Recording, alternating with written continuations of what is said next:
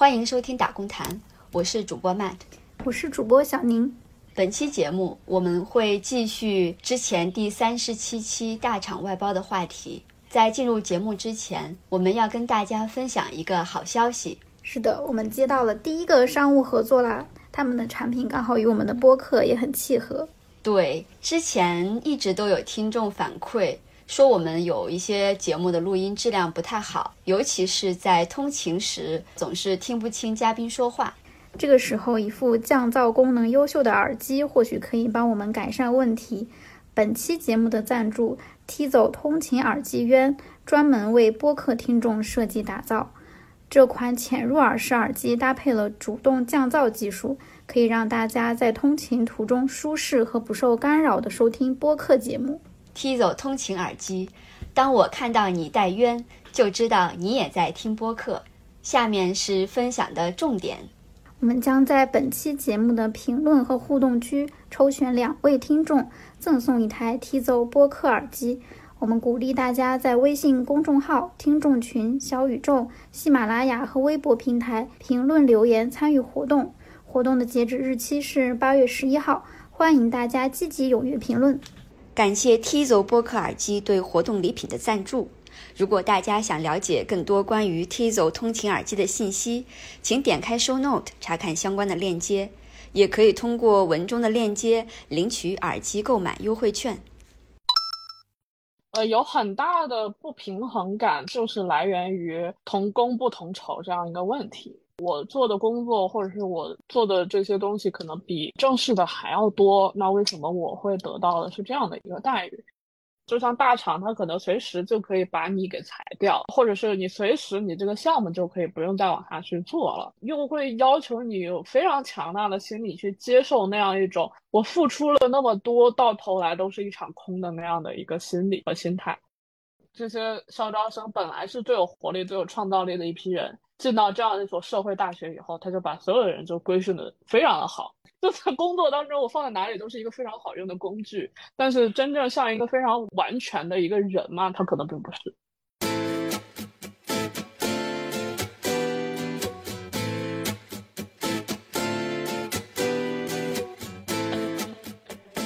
大家好，欢迎收听打工谈，我是主播 Matt，我是主播小宁。啊，上一次我们在三十七期的时候，请到了在互联网大厂担任外包的花菜来分享他在外包工作期间的各种经历。节目播出以后呢，我们收到了很多听众的反馈。巧合的是呢，跟花菜同处一个互联网大厂的赤赤也联系到了我们，他对于花菜的经历有所共鸣，但是呢，也有很多不同的想法和看法，也想来跟大家一起分享一下。我们请赤赤先跟大家打个招呼，介绍一下自己。大家好，我是赤赤，然后也是在互联网大厂打工的螺丝钉，不是正式的螺丝钉，是一颗外是外包出去的螺丝钉，都是螺丝钉，意思是？对。其实我们在听众有一些留言里面也会提到，就是说其实正式员工和外包也是差不多的，在某些地方。待遇上有所不同，但是你其实性质都一样，都是螺丝钉嘛，随时都可以被替代。那赤赤可以介绍一下，你是在这个互联网大厂的什么部门负责怎么样类型的工作呢？我是负责国国际业务部门的，呃，用户运营的同学，主要其实就是负责和买卖双方的这种沟通，像一个沟通的桥梁一样。虽然你的工作里面有非常多的所谓的客户管理的部分，是吗？是的，是的。那你对于你这份工作的重要性怎么评价？某些时刻觉得自己挺重要的，当然就是那些挡住了大部分商家的客诉的那种时刻，觉得自己还挺重要的。怎么说？就按打分来算的话，比如说我对这个工作的自己在这份工作上的价值来打分，十分的话，我可能会打个七分、八分这样。嗯，那还算高，是不是？对，现在有很大的一个转变的这个想法，就是我会更多的时候鼓励自己，告诉自己说，这个岗位没有我不行，我是不可替代的。反复的去暗示自己，然后让自己就是在这种恶劣的环境当中挺下去。如我们之前看到评论所说，就是这个是非常个人化的部分，但是呢，也有跟这个它这个职位本身它的存在有关的一部分，就是说对于你所在的这个部门的重要性是怎么样子，而对于你们公司它的盈利，然后能起到多大的价值，我觉得这个是可以有一定的客观性的评价的。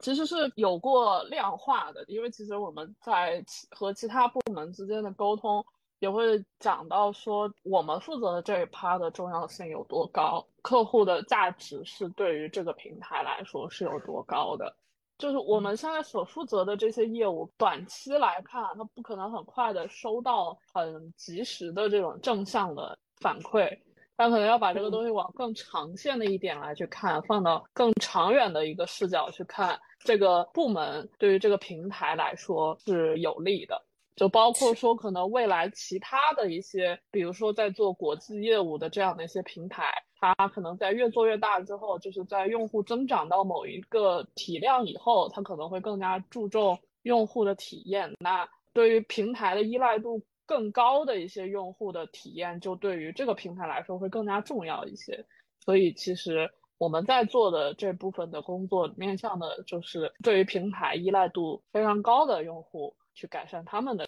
这个体验的这样的一部分工作，我可能不是完全了解你这个部门到底是做什么，只能说一个猜测。我会觉得，对于你工作的这个大厂来说，它其实是核心业务的一部分，算是一部分。对，那如此核心的业务，然后又是这么重要的岗位，你觉得为什么还是会用外包这种形式呢？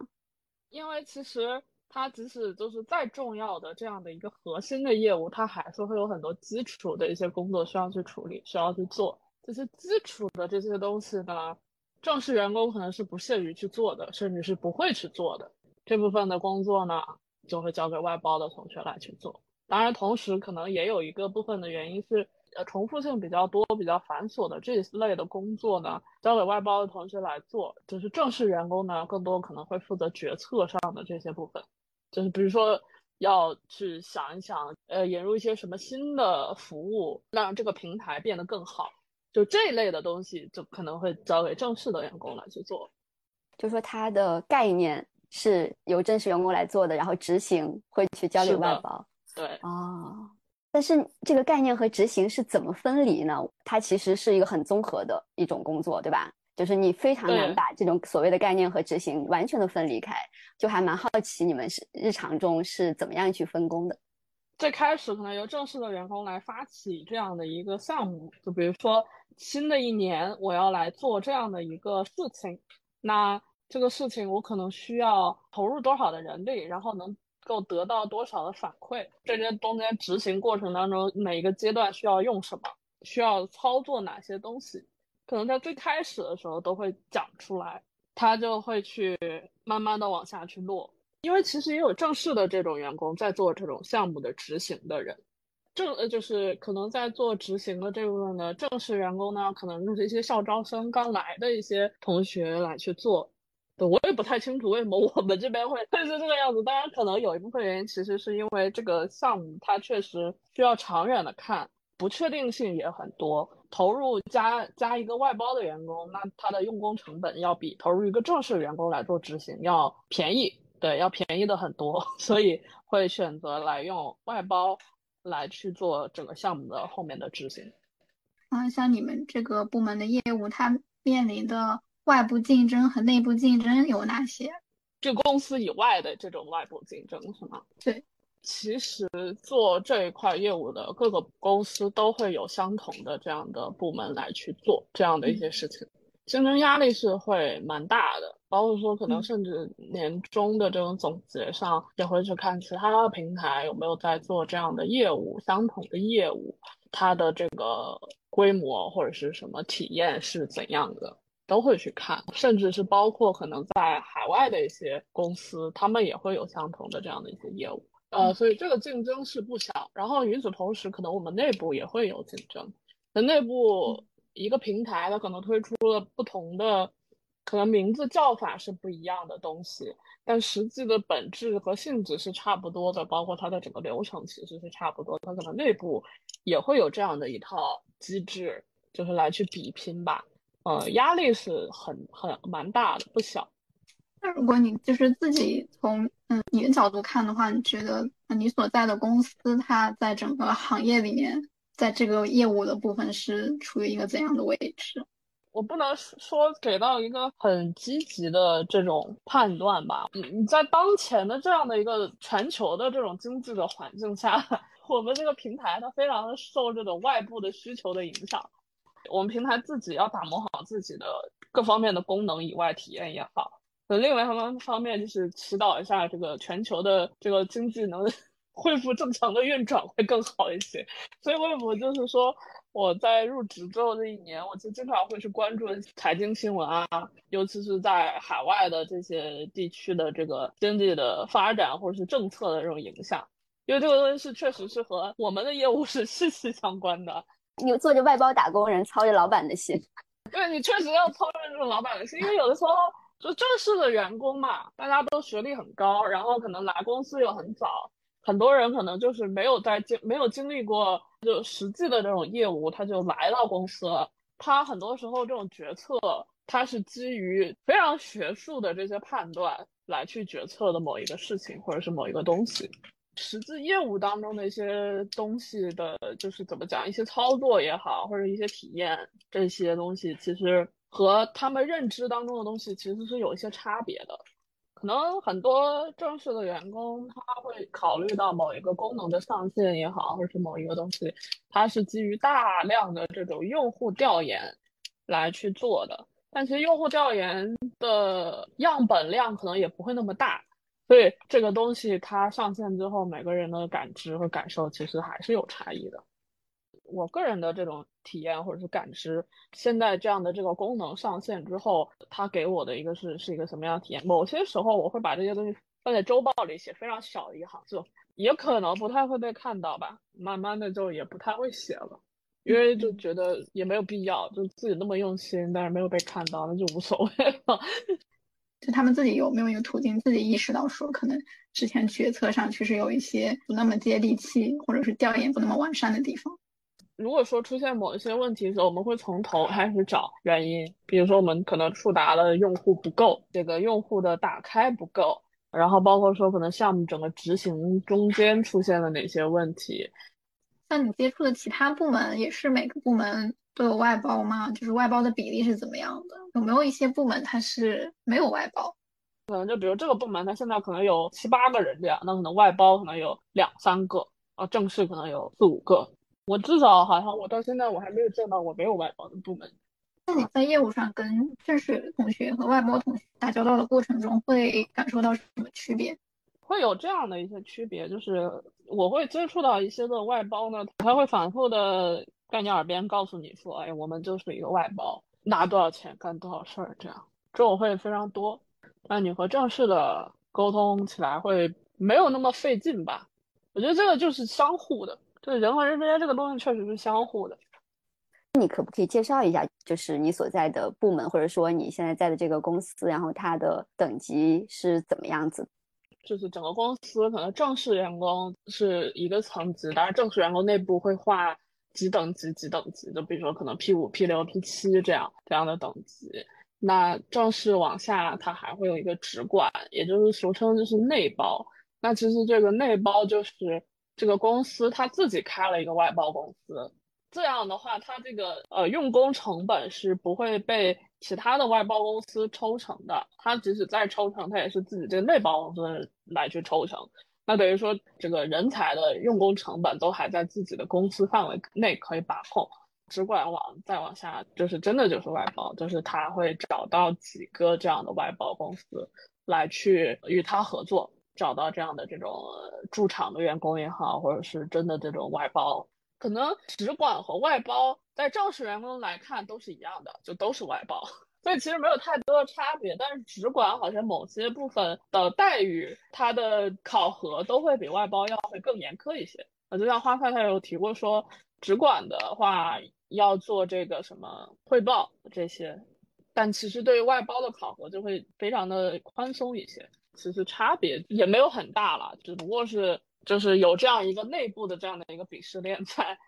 即使你有更高的工作，你有呃更多年的工作经验，甚至你做的工作也许难度要比校招刚入职的新人要高，但是你的等级依然比他低。但是你们的待遇上面相差多大呢？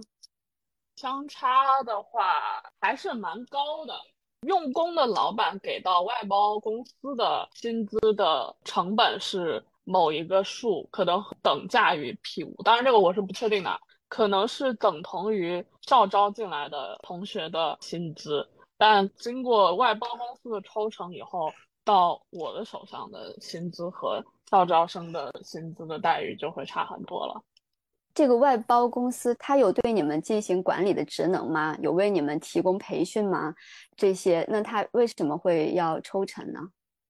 外包公司其实就是靠抽外包同学的薪资的抽成来去盈利的，但他整个外包公司，他确实没有对于外包员工有过任何的培训也好啊，然后管理，然后这些都没有，就什么东西都不能给你提供服务，他却要从你的薪资里抽走很多大一部分。它不是很小一部分，而是很大一部分，他都会从薪资里抽走。我觉得这个也是蛮离谱的一个事情，就是很多外包公司确实，它至于互联网大厂来说，它是乙方；至于我们这些外包员工来说，他可能又算是一个甲方吧。但是他又没有怎样，就是嗯，他不是你的甲方，他是你的老板，他是你的雇主，他要承担雇主责任的。对他算是雇主，但是他确实也没有承担什么真正的雇主的责任，而反倒是驻场的老板承担了更多。很多互联网大厂找到外包，其实只是为了节省那些社保或者公积金的这些投入。外包员工投入的社保比例和公积金的基数都是最低的，所以这个是能节省下来非常多的。因为其实我们之间其实和外包公司其实是不怎么会去沟通的。更多时候，那些沟通就是入职，然后怎么样去入职，然后怎样怎样，这些流程办完，下一次沟通可能就是离职。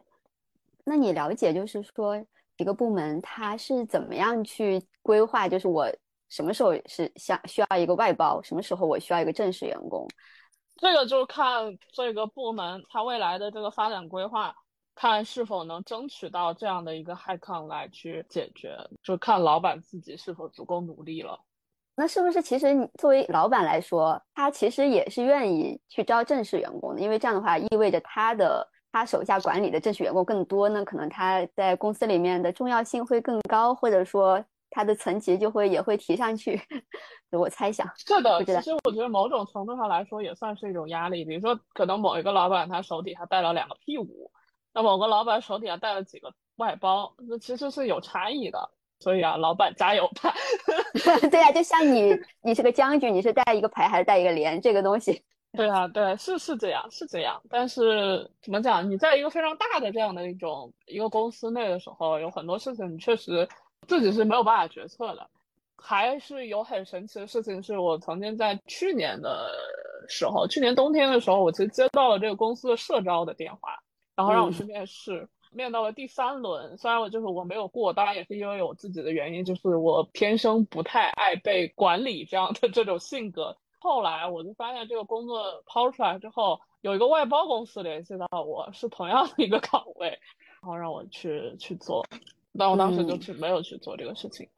就是他们想试一下，是不是？就是到底是我的我是能招招到一个外包，还是我能招到一个正式工？我这个岗位出来了。类似于说我是拿一万块能招一个人，还是说我用五千块招一个人？他他也许预算是一万，但是也有人可以尝试五千的，那他肯定就愿意招五千的。嗯，也不算是，因为这个变化是很大的。可能某某一个季度那个时候，可能我有两个人的这样的预算在，那我可以招两个外包。可能再到下一个季度，然后就可能一拍脑门就觉得，哎，这个项目又不是那么值钱了，或怎样的。他可能就会砍掉预算，可能就是从两个外包变成一个外包，这样都有可能，或者是说这个项目变得至关重要了，那有可能就是我需要增加一个正式员工的这种海康都有可能。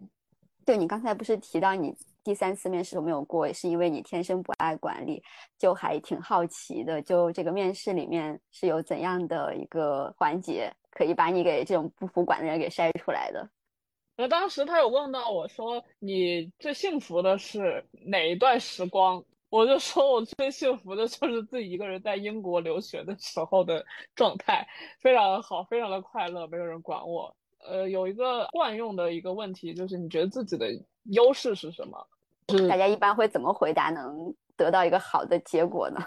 我记得我很久以前看到过一个分享，就是大厂倾向的这种比较看重这个人的主动性是否够高，这个是不容易的。主所谓的主动性，对。我老板发出去的这个人才的，就他要招聘外包的这个标准上面有写到一些要求，就是他强调说这个人的性格要怎样怎样的，乐于承担，然后主动，就是这些是很看重的点。对我就是想分享一点，就是怎么去识别这种入职以后一个还能够。培养你往上走的老板和不怎么管你，把你只当做工具人的老板，有一个很重要的点就是面试的时间和长度。其实很多面试者自己可能也会知道，就是说，比如说我面试时间过短，可能就有可能意味着就是老板对我兴趣不大。但同时，这个时间的长短也可以用来去衡量这个老板在在你入职之后，这个老板对你的培养程度是有多深的。因为我也确实见过，说这个老板招外包的时候，他基本上十分钟就能面完一个人，就找一个螺丝钉儿，对，十分钟就看好了。对，非常快，就跟就简直就是你去超市买一个东西一样，非常的迅速。会有大批就这样的来的，就是真的就是非常的工具。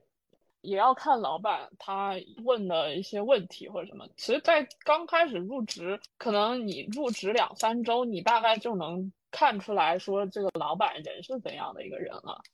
比如说老板交给你的任务、交给你的工作，你是否是感兴趣的，或者是这个东西后续是否有深入的可能性，这些东西其实你很快都能看出来。这个时候你不想干，其实真的都真的都来得及，也需要去和老板谈，去和老板沟通。因为其实我其实刚入职之后，呃，第一天也和老板谈了谈谈过一次，然后他会跟我说。这个工作的主要内容是什么？未来是什么样的发展，都会有谈到。这个是你入职以后去看的事情。那面试的时候，其实主要还是看面试时间、面试的市场，老板有没有是想说正儿八经去培养一个人，而不是说我就招来一个螺丝钉帮我干活就好了。上次有提到嘛，就是老板想再招一个外包，然后也想招了好几个月了，但是一直没有招到。就是你会觉得这里面的原因大概有哪些？呃，我觉得分老板，有些老板他其实可能招人招的非常快。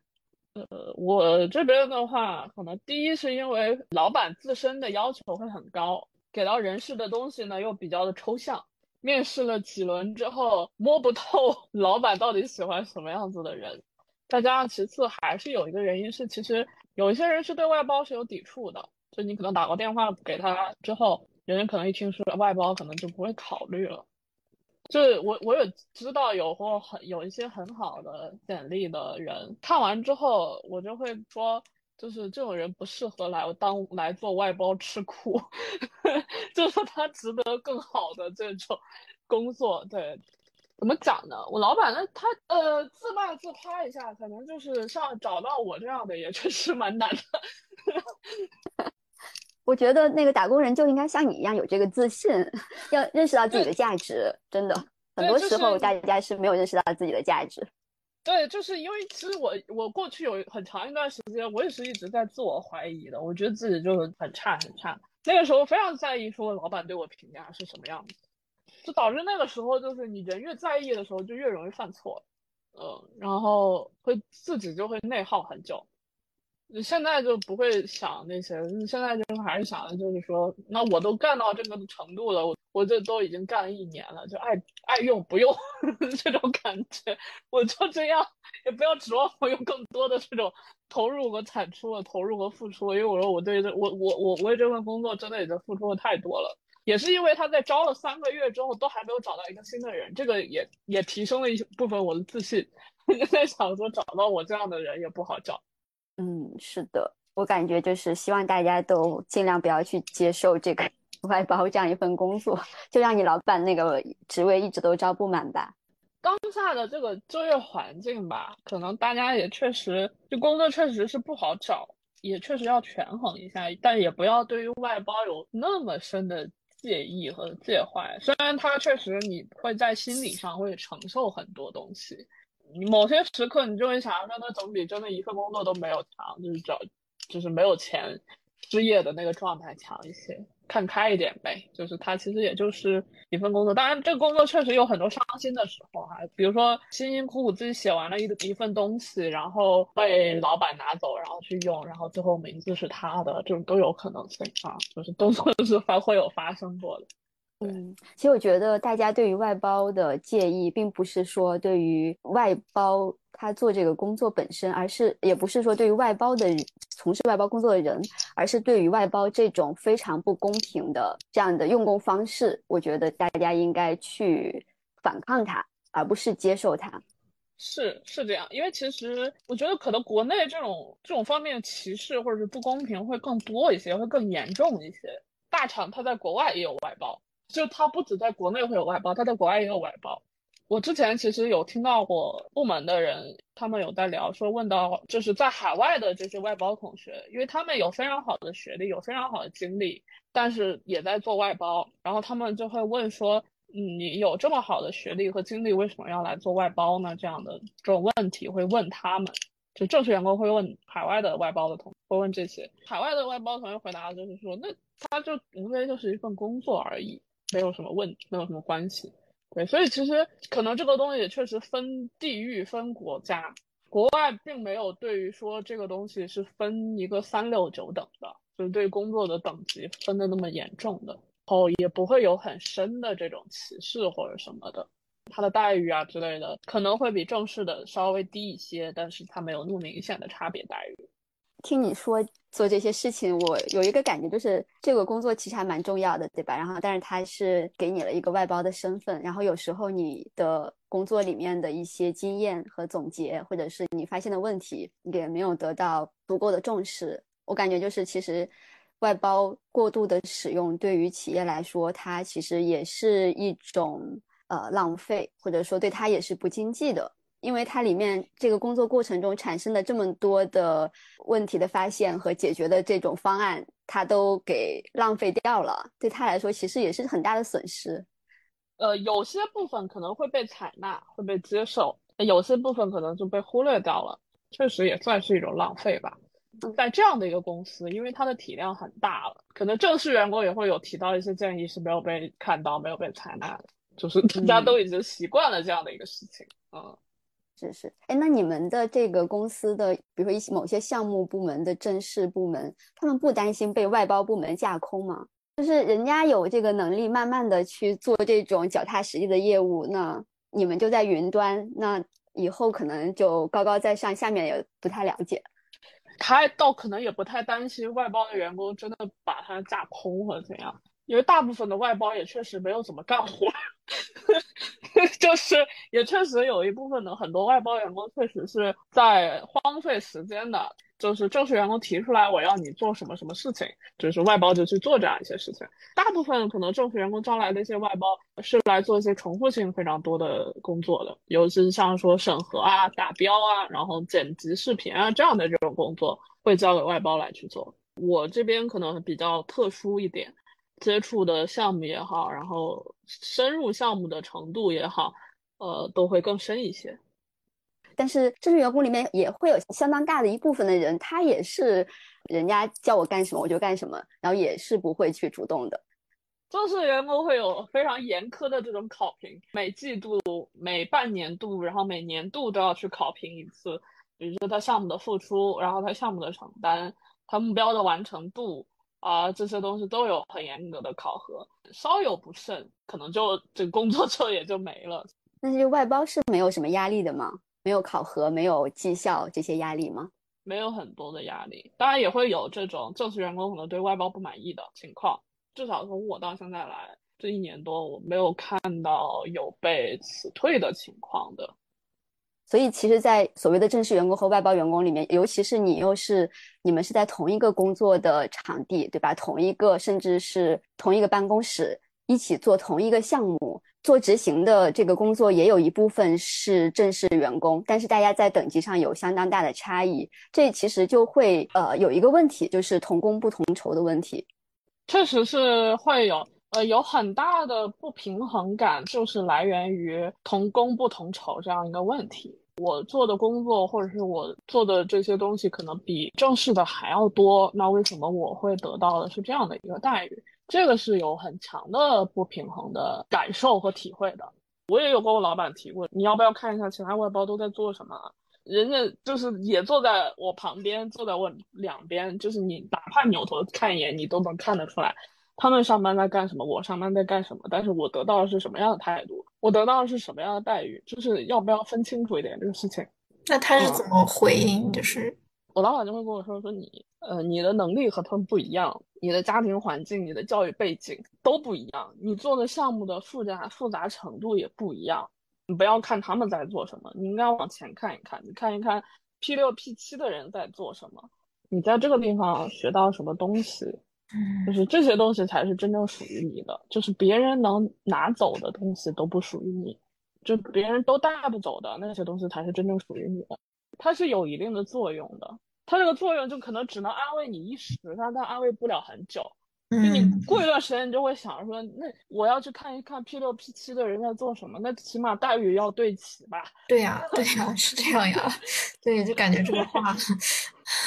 就是你在当下那个时刻你是没有反应过来、反应不过来的事情，但你在之后你就会清醒，就会认识到，那不对啊，这个事情是不不合理的呀。你要我去和他们去看。那起码就是这个待遇是要对对齐的。你哪怕说我要往 P 六 P 七的看，那起码就是让我把我的待遇和 P 五的人对齐。只有谈谈前景、谈能力的时候是往人家对齐，然后你要说到待遇，他就嗯对，就相当于他布置给你的任务量或者说任务难度还是挺大的。就是你因为他的这些任务要加班啊，或者怎么样，就是没有办法有任何额外的补偿或者说奖励之类。可以提呃外包加班的话，可以提调休，然后也或者可以提加班费。但加班费这个申请就非常的复杂，非常的麻烦，它是按季度来去申请的，然后内部还是要走很多的流程审批，所以加班费申请是蛮麻烦的。很多人很多外包他其实有时候加班他就不会去申请加班费，而是去申请调休。我当时去年就在那开玩笑说，我说哇，我这个加班要我真的是认真认认真真去把每次加班都提上去的话，我应该可以休息一两个月这样的情况。哇，对对比你们嗯项目组的成员，以及对比周围的外包同学加上正式的员工，就也是挺多的。呃，我的加班强度其实和正式员工来说是差不多的，可能我的老板太卷。那你有真的具体调休或者是奖金吗？我我有调休过，然后包括说我老板有帮我申请过加班费，我其实是没太计较这个事情了。但有的时候，比如说加班会比较严重的时候，比如说像他在做这个年末的汇报的时候，是新冠爆发的那一周嘛，然后那周总共加班的时间是二十三个小时，就是再过下一周那周，因为加班强度太大了，然后又不太舒服，嗯。我那天下午就没有在工位上，然后就找了一个地方就自己待着嘛。然后可能当时老板叫我回去的时候，我就没有回去，最后就被一通训斥。那次也确实让我挺伤心、挺难过的，就是因为我原来会觉得说我老板可能和其他老板不一样。但当时他那一通训斥讲出来之后，我其实在想，就说哦，原来你和其他老板其实是一样的。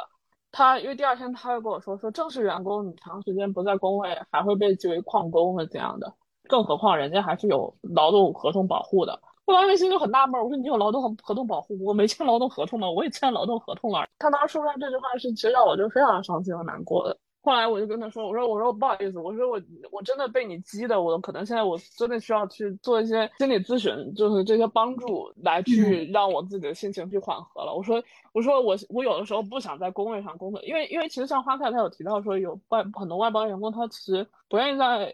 自己的工位上工作，或者他可能不太想和正式员工坐在一起。对这个心理其实我是能理解的。然后其实我有一段时间有一段很长的一段时间，我也是不太愿意坐在那里的。”因为那个落差感是很大的，就是正式员工和和外包员工之间那个心理差距是很大的，那个其实是会对你的心理是有一定的影响的。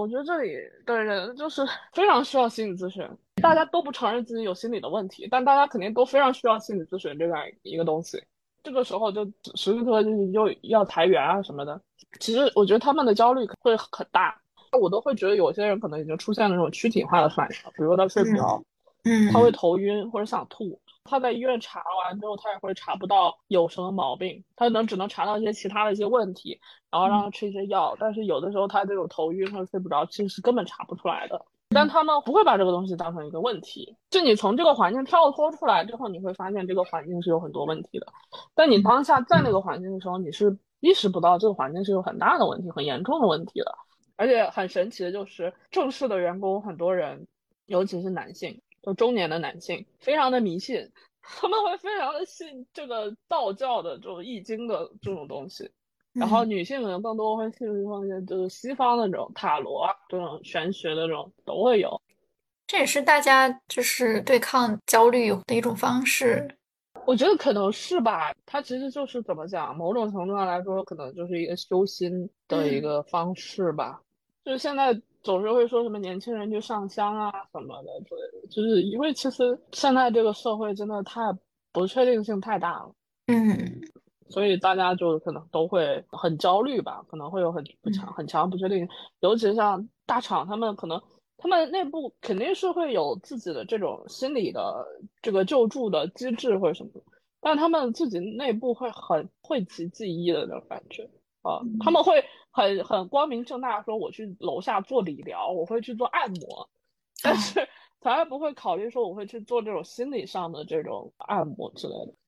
有些人会把这种压力就是比较怎么说正常化，或者觉得职场人就是需要做一些所谓的那种情绪管理也好，展现出随时都要展现出一种所谓的职业态度。对对对对对，因为你是打工人，所以你就必须要正常，对。你就要没有情感，你也不应该在这个工作上付出太多情感，你付出了情感好像也不会得到什么，这是一个很很难受的事情，就是。因为我其实在这个工作上是付出了情感的，我付出了很大的心力去想说把这个项目好好做，包括说我对待以前的工作也好，就是我可能我会把我手上的项目当成我自己的一个孩子来看待的那种感觉，就是你其实是付出了很多心力的，付出了很多情感的，但是这个工作的这个地方呢，它不太需要你有情感，我觉得挺挺病态的，某种程度上我真觉得挺病态，就是比较正常的那些人。会怀疑是不是自己有问题，感觉它非常容易让人形成一种自我怀疑的这种心理，就不管是在工作的能力上，或者自己的一些认知上，就这样觉得，哎，是不是自己哪里有一些问题？对对，而且你这个这个心态会时不时的都会冒出来，会真的有一些就是外包同学也好，正式员工也好，真的因为自己的就是心理上的这些就辞职啊。当然也会有，也会有自己辞职的，因为觉得在这里环境确实很差。当然也有一些就是被动的、被动的离开的。我有的时候会觉得外包还相对来说比较幸福，就是你不需要去被考核，没有那么多很焦虑的东西。当然，不确定性这个东西是一直在悬在你头上的，就是你不确定自己会怎样，你也不确定自己离开这个地方会不会变得更好。因为有一段时间我非常不确定，然后我会对自己就也有非常不自信的那个时候嘛，嗯，那个时候你很需要得到别人的认可，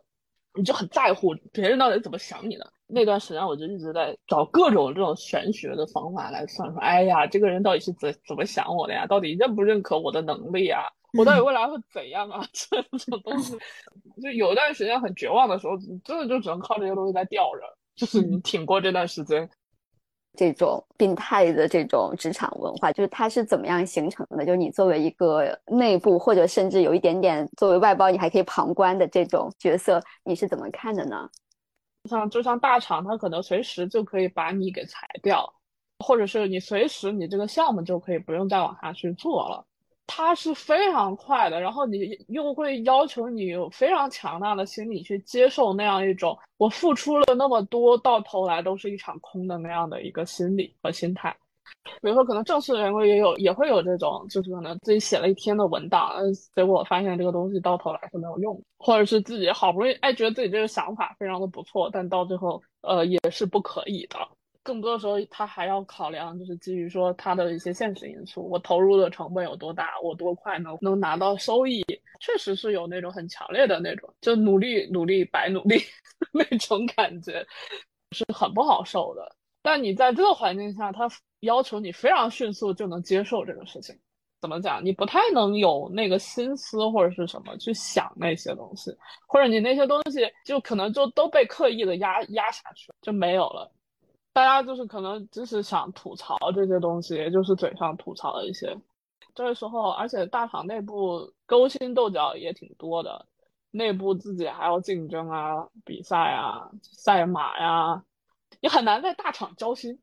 当然，虽然这个已经成为大家的共识了，但是想想想来想去，还是觉得就是你一天基本上大部分的时间都在这样的一个环境当中，但是你却没有一个人可以真的能够去交流。我觉得可能像海外的这种，好像就会快乐一些，非常快乐，而且有非常明确的边界感。我有和呃外籍的员工来有沟通过，比如说其他部门的要求他需要去做某某某件事情。那他当下可能正在忙其他的一件事情，他不想去做这个事情，又并且觉得这个事情是没有意义的，他们就会非常明确提出说，我不要去做这个事情，他会非常明确提出这些东西。但好像国内的这个环境是不太允许你说很强硬的说不，我不可以，尤其是下属向上级提出不不可以这些事情的，没有那个很明确的边界感，或者是说。这种权力结构的不平等会导致你，让你非常难以开口说不愿意去做这样的一些事情，可能是心里会压抑很多很久的这样的一个问题吧。哎，你觉得有改变的可能吗？因为其实，呃，关于职场的这些所谓的病态的、不人性的，甚至非常等级化的，它其实也会压抑生产力，对吧？而且会让每个人都很不快乐，老板也不快乐，员工也不快乐。然后大家也有很多很多的吐槽，甚至这些年，然后有非常多的就是网络上面的，比如说打工人这些热词，躺平、摸鱼这些，就是感觉已经是一个非常有影响力的一种大众文化了。就大家其实对于职场是有很多批评和这种批判的看法的，但是好像听你的描述，似乎也没有什么改变。就是你觉得有会有可能改变吗？可能人少了之后会有一些改变吧，就是用工人出现一些用工荒的时候，他可能就会有一些改变。但现在你确实就是一个人比工作岗位多的一个状态，你其实很难去改变这些事情。你不满意，那自然有的人来做。除了是这些多了的人，大家都是有同样的想法、同样的这种看法、思维，有可能整个的文化才会改变。对，我觉得可能你说要到整个文化的改变，我觉得那个就真的非常的可能要花非常久的时间才能改变的。哪怕说什么零零后来整顿职场啊之类的，这个力量也是非常小的。最后就是你整顿着整顿着就把自己整顿没了嘛，就是有非常强大的这种可能性。除非就是说自己家里是不愁这样的东西的，大厂把他们都锁死了，把他们创造力都磨都磨灭了。对，因为因为目前来说，它确实到现在还是有那么一个大厂光环在的。即使它已经在走下坡路了，但大家还是会在互联网上说晒工牌也好，或者怎样怎样的也好，它还确实还是有那些光环在。这些校招生本来是最有活力、最有创造力的一批人，进到这样一所社会大学以后，他就把所有的人就规训的非常的好。就在工作当中，我放在哪里都是一个非常好用的工具。但是真正像一个非常完全的一个人嘛，他可能并不是。就像这些互联网的企业，他们初期的时候也是曾经扮演过非常创新的这种角色、这种地位，但是他们现在已经变成了有些守旧，甚至对，甚至有一点腐朽。哎，用这种大量的外包，然后随意的裁员，然后不断的压榨员工。它就像一艘船一样，它可能船的某些部门，它就是比较顶尖的、比较新的、比较崭新的这样的一些新的能量，但是它确实也会有一些东西是存在的很久的这样的东西。然后它渐渐的因为大了以后，它就也不太敢冒风险了。是对。嗯，之前也听到挺多关于大厂正式员工也好、外包员工，嗯，日常的一些工作状态和心理状态上的一些问题，就想问一下，就是从你的角度看，你觉得？可能哪些问题是基于大厂这个比较特殊的环境才产生的？可能 PUA 算是一种吧，这个可能在大厂的感受就会更强烈一些，因为它的组织规模足够大，它可能要保证是说我在每个环节当中都可以及时的找到下一个人来替代你，所以他会要求你下面的员工能够形成一个非常系统、非常完善的这种操作手册也好，就是 SOP，让你知道整个流程项这个项目管理是一个什么样的情况。不管你是主动离职还是你是被迫离职，下一个人能够看到你留下的这些东西，能够非常快的上手。他在这些管理上是有。是有自己的一套的。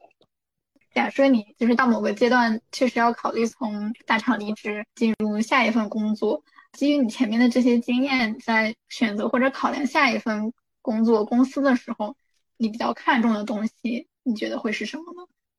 公司的规模也是一个方面，但另一方面，我会比较看重整个工作能够有多少的成长。或者是它是否是一个能够激发我的工作斗志的 一个工作，这个是比较重要的。因为其实我其实在这之前，我其实非常频繁的跳槽，因为在那个当下，我会判断到很快的就会判断出，可能这个公司它是不适合我的，或者是它是不不利于我自己的发展。这次在大厂一年半的时间，相较于前面应该算挺长的。你觉得里面比较重要和关键的因素是什么？坚持这么久？我觉得老板还是一个蛮重要的因素的。虽然很多时候一直都在 PUA 吧，但是也确实还是有一些可取的地方，可以值得让你来留下来安心的为他打工，或者是为他付出的。就比如说，他会真实的能够看到你的情绪状态是不对劲的，包括说像我情绪低落或者情绪不好的时候，他还在那开解我，跟我说你情绪不好，你需要帮助的时候，你要让我知道你现在是一个什么样的状态，你要告诉我，以及他看到了你工作的努力。就你能够被看见，对于我来说还是相对来说比较重要的。尤其是可能你在付出了那么多之后，学习的经验也很也是挺重要的。其次是说这个东西到现在来说，它对于我来说还是一个还是一个比较新的。然后我的衡量和评估，觉得说我在这个岗位工作岗位还是有很多需要学习的东西的，所以一直留到现在。还有一部分原因，就是因为求助了这个玄学的大师，说你不能离职，要继续在这里待着，所以就对孩子一直待下来了。就可能还是现在的老板，他反馈是比较及时的，无论对你的工作上的一些啊成果也好，或者是你的工作的状态、情绪也好，他都能比较快的察觉，并且给你一个反馈。对，就因为某些时刻你是能感受到，说他没有把你当成一个纯纯的工具人或者是打工的螺丝钉，他某些时刻是把你当人看的，的那些时刻确实是足以支撑让人留下来的。当然，就是有时候在极度委屈的状态下，就其实你想不到那些东西的。所以大家都会讲，你要情绪管理，要情绪控制，他们都非常强调情绪控制这个事情。但我我现在想法从来不觉得我要管理好自己的情绪，我就觉得说人就应该发疯，情绪是真的不需要去管理的。我觉得情绪只是需要去去觉察和觉知的，就是正常，就是应该觉察自己的情绪，然后找一个方式把它疏解或者发泄出来，可能对人的心理才是比较健康的。然后他现在就是以一种管理情绪，感觉也像是一种 PUA 的话术一样，就是你作为一个职场人就应该怎么怎么样，就应该情绪稳定或者怎么样，其实是把一些。工作的压力、工作的情绪问题，让你内化成自己的问题。对他，他还会要求让我管理好我自己的钉钉的工作状态。因为我有的时候钉钉工作状态会写一些很发疯的东西，就是比如说我上一周我就说我真的受不了，我说我就在钉钉状态上挂一个，我受不了，真受不了。他就会开始指责你说 情绪控制不到位。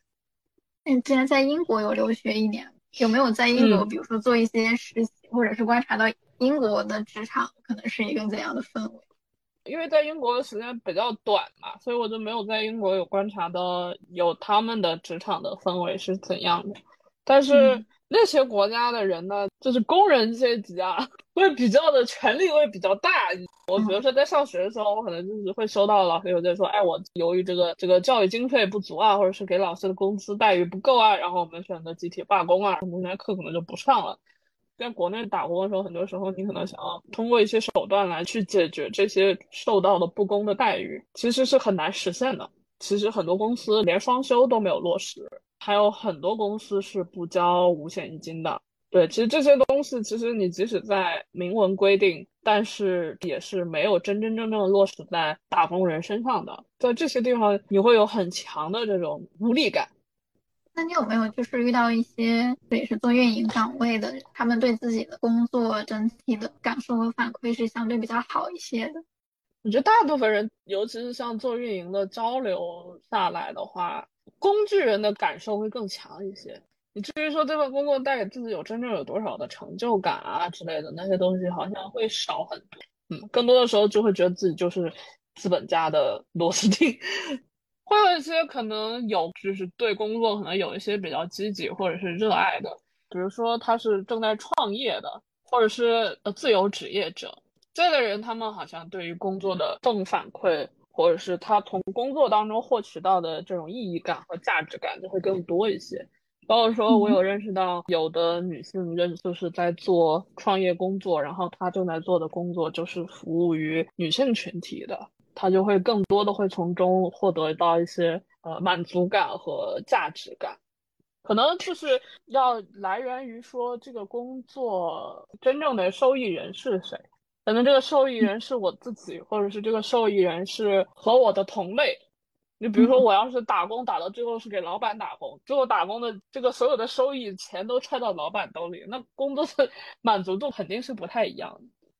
对，所以像上一期就是花菜，就是相当于是做自己喜欢的事情。嗯，我觉得做自己喜欢的事情，一定是可能是自己的终极的追求嘛。就看你自己到底愿意，就是这个喜欢的程度到底够不够，说让 你放弃现在的这些东西，然后你真去做这些喜欢的东西。因为你去做真正去做那些自己非常喜欢的东西，从头开始的话，从最开始它的收益一定是非常低的，或者它不会那么快的能有一个非常可观的收益的。那那个时候就要看。你自己能不能够承受得住这样的一个一个一个落差嘛？就像很多可能大厂的打工人，就是自己内心有很多想要创业的想法呀，或者什么的，但是可能也怕也会害怕承受不住现实的这种打击，或者是这种落差，所以选择继续在这里待着。那如果对于就是比如说一些行业新手，或者说一些想要迈入这个行业的同学，你有没有什么意见和建议，或者说有没有经验可以给到他们？你需要有一个很强的心理，有一个很强的承受压力的能力，能够承受得住那种努力、努力、白努力的频繁发生、高频次的发生的这样的一种心理承受力。其次是说，呃，想要踏入互联网大厂的同学的话。有非常强的区分工作和生活的能力，就是你能划分的清有这样的边界的能力，能加班的能力。其实互联网大厂很看重人的学习力，学习的速度是否够快，理解力是否够强，自己主动性要够高，就这些可能都是比较比较重要的因素吧。可能是，虽然大厂的光环很好，但不建议大家在刚毕业就来大厂。建议大家可以见过外部更广阔的天空以后再来这里。如果一毕业之后就进入到大厂了之后呢，视野会变得比较狭窄。你所有的这些思维和灌输的这些想法和知识，通通可能都来源于这样一个地方。工作可能挤得让你没有时间去接触到一些其他的内容。那如果就是一毕业就是找到的是一份外包的工作，你觉得会有一些影响？我觉得这个需要看大家自己的对自己的职业规划是怎样的，或者是对自己的人生的规划是什么样子，然后未来想要走什么样的路，是要有一个清晰的认知的。我觉得其实也并不见得说外包这样的工作岗位就真的会脏掉你的简历，因为很多大家都在说你进了外包就是脏了简历啊。所以其实如果刚毕业之后就进到了很不幸进到了外包这样的工作，第一就是。要有一个正确的心态，外包怎么了？大厂的外包，哇，那是登月级的外包了，好吧？先先要有一个想法，就是外包虽然是外包，但是要有一个自己非常准确的自己的一个思考，对自己的规划，以及可能有机会，其实可以主动的与你带你的业务主管多沟通，不见得说非得等到人来找你去沟通，你就再去沟通。而是说，你可以自己主动的创造一些机会去和人沟通。但如果就是刚好有一位外包，他现在可能有这种离职的想法，就是如果他请教到你的话，你会跟他怎么做一个沟通，给他怎么样的建议？如果他找到了一份更好的工作，那就赶紧走。但如果当下可能没有一个非常好的选择，仅仅是因为外包这样的一个岗位受到了很多不公平的待遇，想要离职，自己是要有一个权衡的。一方面是要权衡，是说来到这里到底是真的为了什么，心里自己要有一杆秤。那可能当自己就是觉得说需要的那个东西可能不太值得自己再付出那么多，那没有关系，其实可以走就可以离职。如果说觉得自己还 OK，可以再忍一忍。那就一方面是留在这里，另一方面是说可以及时的去和你自己的主管去沟通，去沟通你自己的想法，或者你自己的要求、你自己的需求、你自己的期待。有的时候这些机会确实也是需要去主动争取的，你这样也能去衡量说你在老板心里的位置到底是一个什么样子，那这份工作到底值不值得你继续努力去做，还是随便去摸摸鱼什么的。那就比如说，我提出了一个要求，哎，老板，我想和你沟通一下，我现在心里可能不是很舒服，你有没有时间？然后我想和你沟通一下我的想法什么的。那如果这个老板连一点时间都不愿意给你的话，我觉得你其实也可以需要去考虑一下，说自己要不要在这里留。那如果说这个老板可能给到了你一个非常正向的反馈，或者非常积极的一些反馈，这也其实是给你自己一条更好的选择或者是机会嘛。就还是要靠自己，要主动。主动才有机会。上一期花菜的节目嘛，然后我看评论的话，啊，确实有人会说到，啊，嘉宾的观点太个人解读了，或者是说很多内容都太带有个人解析、过度理解了。想知道你是怎么就看待这些评论的？并不算是说他个人的解读，是因为其实大部分的外包都有类似共同的体验。可能也确实是有有差异，就是在于，我觉得我其实不太认同他说的，像什么呃，因为外包的流动性太高，所以导致主管不愿意培养，也不见得是这个样子。因为你其实你刚入职，你什么的，主管也不确定说你是干三天就走，还是干三年才走，所以这个东西其实是非常看个人或者看老板的，不算是个人的解读吧，只能说是大环境，大家大部分人的经历都是这个样子。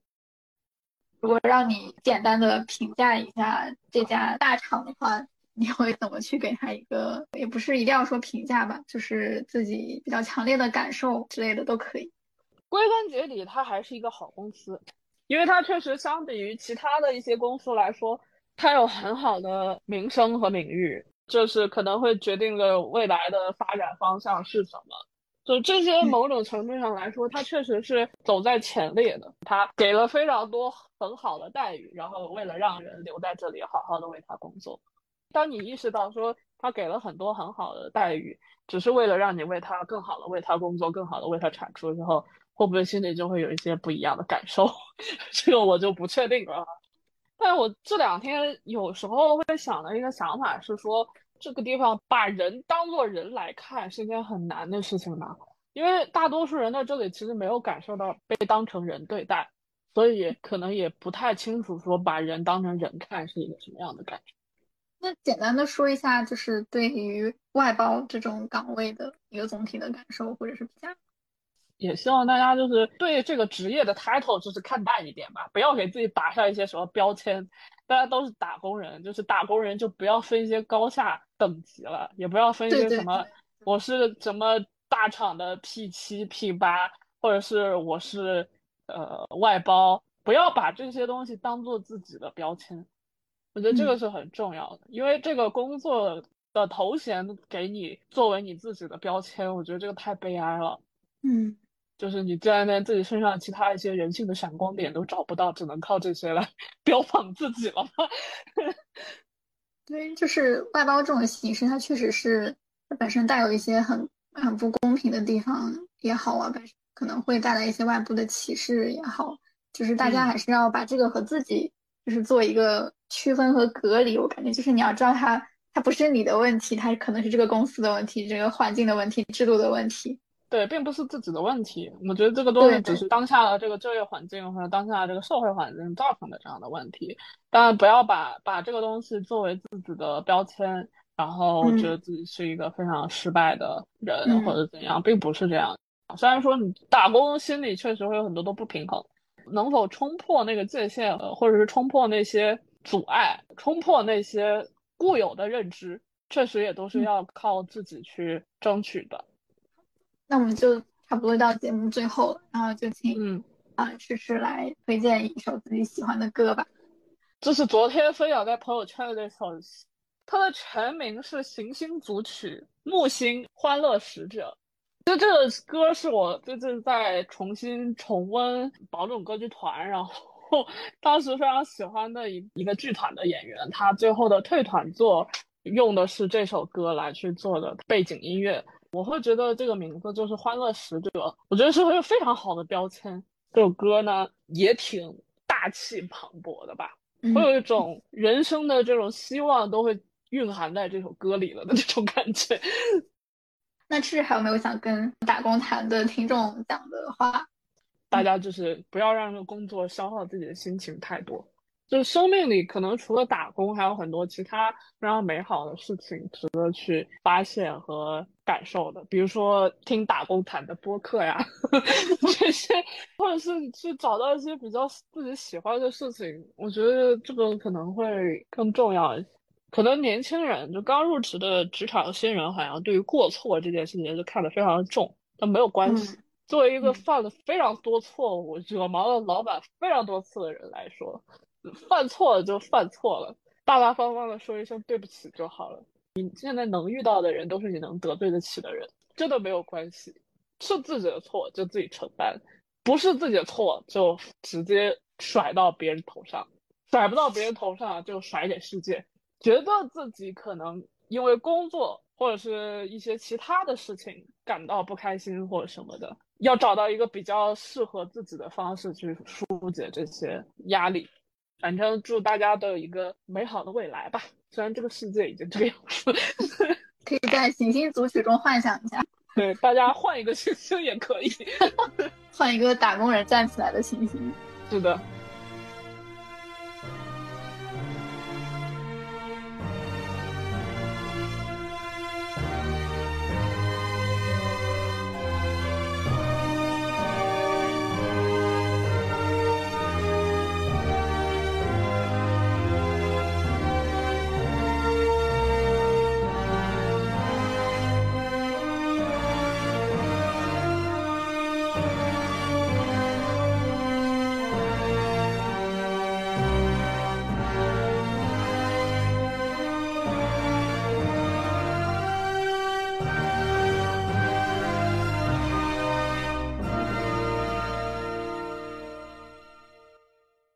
听众朋友们好，感谢大家的收听，这里是打工谈，一档以劳动者为主角的播客节目。